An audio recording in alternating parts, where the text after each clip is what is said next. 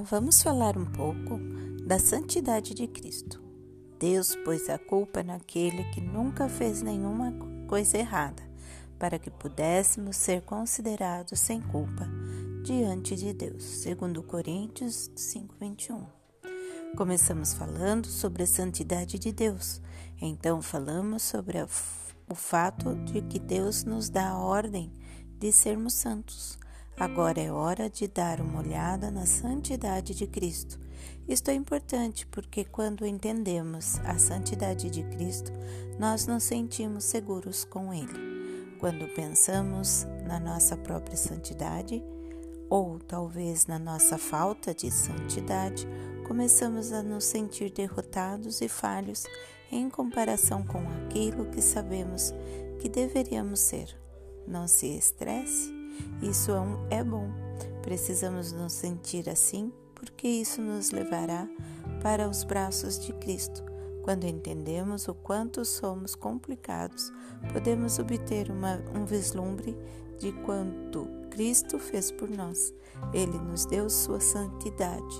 Examine este versículo e você verá que Jesus viveu uma vida perfeitamente santa quando esteve na terra. Ele foi um ser humano vivendo tudo menos o pecado. Ele nunca fez nada de errado.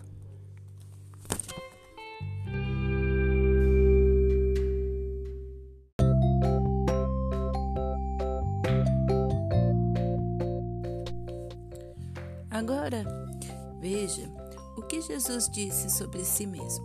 Pode um de vocês me condenar por uma única palavra enganosa, um único acto pecaminoso? João 8:46.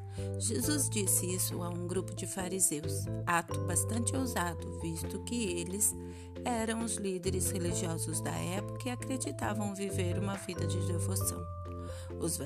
Os fariseus achavam que tinham decifrado tudo, até que veio Jesus. Ele virou o mundo deles de ponta, para, ponta cabeça para baixo. Esse incidente é significativo simplesmente pelo fato de Jesus ter ousado dirigir a, e perguntar aos fariseus. Eles odiavam Jesus. Se havia algum grupo pronto a apontar os pecados de Jesus, eram esses caras. Ele os chamou de serpentes e filhos do diabo. Que brecha essa pergunta deu a eles? Eles deviam ter começado a listar os pecados de Jesus, certo? Errado. Ninguém disse uma palavra sequer. Os discípulos provavelmente estavam ali com Jesus. Eles viajavam por toda a região com ele. Viam no quanto ele acordava quando estava com fome e nos momentos mais frustrantes de sua vida. Se Jesus tivesse proferido uma só palavra pecaminosa ou cometido um só ato pecaminoso, os discípulos teriam sabido.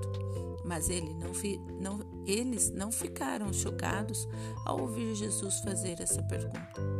Esses caras sabiam que Jesus era sem pecado e que os fariseus não podiam lançar qualquer acusação verdadeira contra ele. Mas isso ainda não é tudo. Jesus estava totalmente sintonizado com aquilo que Deus queria que ele fizesse. Ele sabia desde o começo por que motivo havia deixado o céu. E ele disse: Eu vim, não para seguir os meus caprichos, mas para realizar a vontade daquele que me enviou.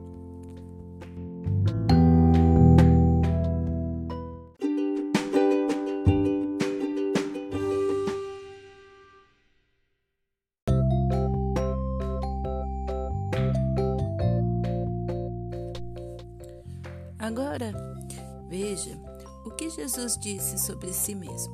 Pode um de vocês me condenar por uma única palavra enganosa, um único acto pecaminoso?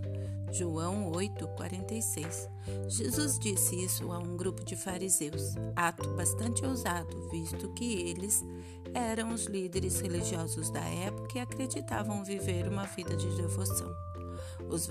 Os fariseus achavam que tinham decifrado tudo, até que veio Jesus.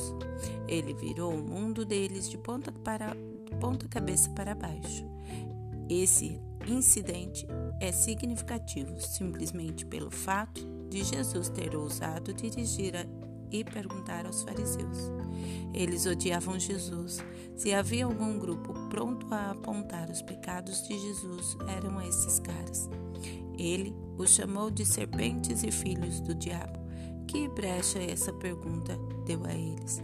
Eles deviam ter começado a listar os pecados de Jesus, certo? Errado. Ninguém disse uma palavra sequer. Os discípulos provavelmente estavam ali com Jesus. Eles viajavam por toda a região com ele. Viam no quanto ele acordava quando estava com fome e nos momentos mais frustrantes de sua vida. Se Jesus tivesse proferido uma só palavra pecaminosa ou cometido um só ato pecaminoso, os discípulos teriam sabido. Mas ele não, não, eles não ficaram chocados ao ouvir Jesus fazer essa pergunta. Esses caras sabiam que Jesus era sem pecado e que os fariseus não podiam lançar qualquer acusação verdadeira contra ele. Mas isso ainda não é tudo. Jesus estava totalmente sintonizado com aquilo que Deus queria que ele fizesse. Ele sabia desde o começo por que motivo havia deixado o céu. E ele disse: Eu vim, não para seguir os meus caprichos, mas para realizar a vontade daquele que me enviou.